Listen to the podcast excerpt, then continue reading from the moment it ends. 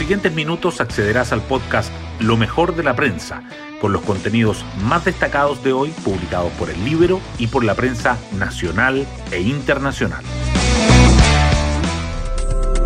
Buenos días, soy Daniela Vaz y hoy viernes 10 de septiembre les contamos que el debate sobre el quórum de dos tercios en el proceso constituyente regresó al centro de la agenda informativa, luego de que la convención se viera obligada a postergar la sesión donde votaría las propuestas de reglamento ante las diferencias sobre este tema. La discusión llega esta vez precedida de la polémica por el caso Rojas Vade y se suma a una larga lista de problemas. El Libero revisa, en una nota publicada hoy en su sitio web, los 15 episodios de estos dos meses que complican el trabajo de la convención. Las portadas del día. La Convención Constitucional vuelve a ser el tema de apertura en los diarios.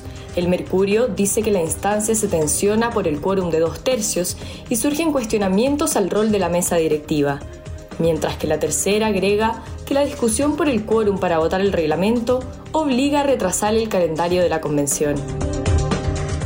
Ambos destacan además que el convencional Rodrigo Rojas Vade presenta licencia médica y se defiende. No he cometido ningún delito, dijo. Las noticias económicas también sobresalen. El Mercurio subraya que el dólar llega a su máximo anual por riesgo de que se apruebe el cuarto retiro de fondos previsionales, y la búsqueda de empleo muestra un crecimiento del 8% tras cinco meses de caída. La tercera remarca que los legisladores fijan prioridades para el presupuesto de 2022 y desestiman una rebaja del 20% en gasto público. El diario financiero titula con la TAM y los avances en su plan de reorganización. El Mercurio y la Tercera dedican su foto principal a las eliminatorias sudamericanas al Mundial de Fútbol de 2022. El primero dice que Chile decepciona ante Colombia y pierde 3 a 1, mientras que el segundo agrega que la Roja comienza a despedirse de Qatar. Además, el Mercurio destaca que la sede del INDH lleva dos meses tomada y la tercera resalta que Piñera se reúne con el Papa Francisco en el Vaticano. Temas del Libero. La periodista del Libero, Ángela del Canto, nos cuenta sobre la unidad especial que creará el Consejo de Defensa del Estado para actuar en la macrozona sur.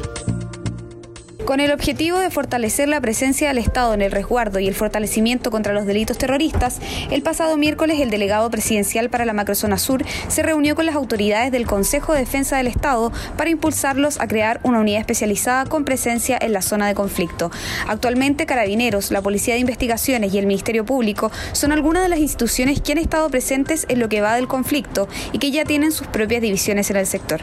La inclusión del Consejo de Defensa del Estado ayudaría a mejorar el control del robo de madera, del narcotráfico, los ataques incendiarios, el tráfico de municiones y los atentados contra la infraestructura crítica, que también son parte de las preocupaciones y que le han significado un gasto considerable al Estado.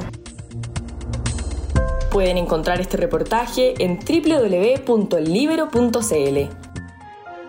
Hoy destacamos de la prensa. La aprobación de normas por dos tercios vuelve a tensionar la convención y surgen cuestionamientos al rol de la directiva. La propuesta de la mesa sobre las materias que se votarían con quórum calificado y las que no, enviada por correo electrónico, desató molestia en los convencionales de pueblos originarios y otros sectores. Tras una tensa sesión que incluyó manifestaciones y cuestionamientos a la directiva, finalmente se terminó por aplazar el debate de las propuestas de reglamento para la próxima semana.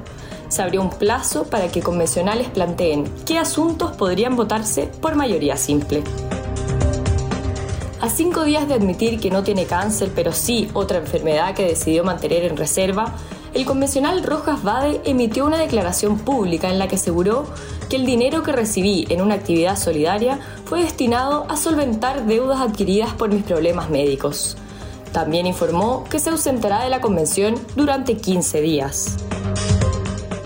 La encuesta CACEN 2020 desmenuza el impacto que ha tenido la emergencia por COVID-19 en materias de salud, con un efecto especialmente duro en los sectores más vulnerables. Al preguntar a las personas que tuvieron un problema de salud sobre las razones por las que no recibieron atención médica, un 43,6% respondió que fue por motivos relacionados a la pandemia. Según el Ministerio de Salud, hoy más de 2 millones de personas en lista de espera por consultas y más de 300.000 cirugías retrasadas. Y el aumento en la probabilidad del cuarto retiro hace subir el dólar a su nivel más alto del año. El tipo de cambio extendió su racha alcista, superó la barrera de 790 pesos y cerró en su mayor valor desde octubre de 2020, dejando el peso chileno como la moneda que más se depreció ayer. Y la editora de Tiempo Libre, Pía Orellana, nos trae los imperdibles para este fin de semana. No es solo la efeméride del 11 de septiembre la que nos hace recomendar esta película llamada ¿Cuánto vale la vida? Es más bien la reflexión que hay detrás. ¿Se puede monetizar o poner un precio a la vida de una persona? Basada en las memorias del protagonista, Ken Feinberg, narra el arduo trabajo que debió hacer él junto a su estudio de abogados para calcular el monto de la indemnización que debía pagar el Estado a las familias de las víctimas de septiembre del 2001.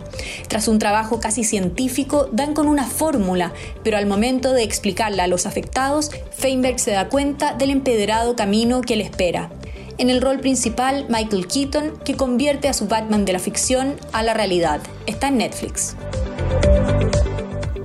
Bueno, yo me despido, espero que tengan un buen fin de semana y nos volvemos a encontrar el lunes en un nuevo podcast, Lo mejor de la prensa.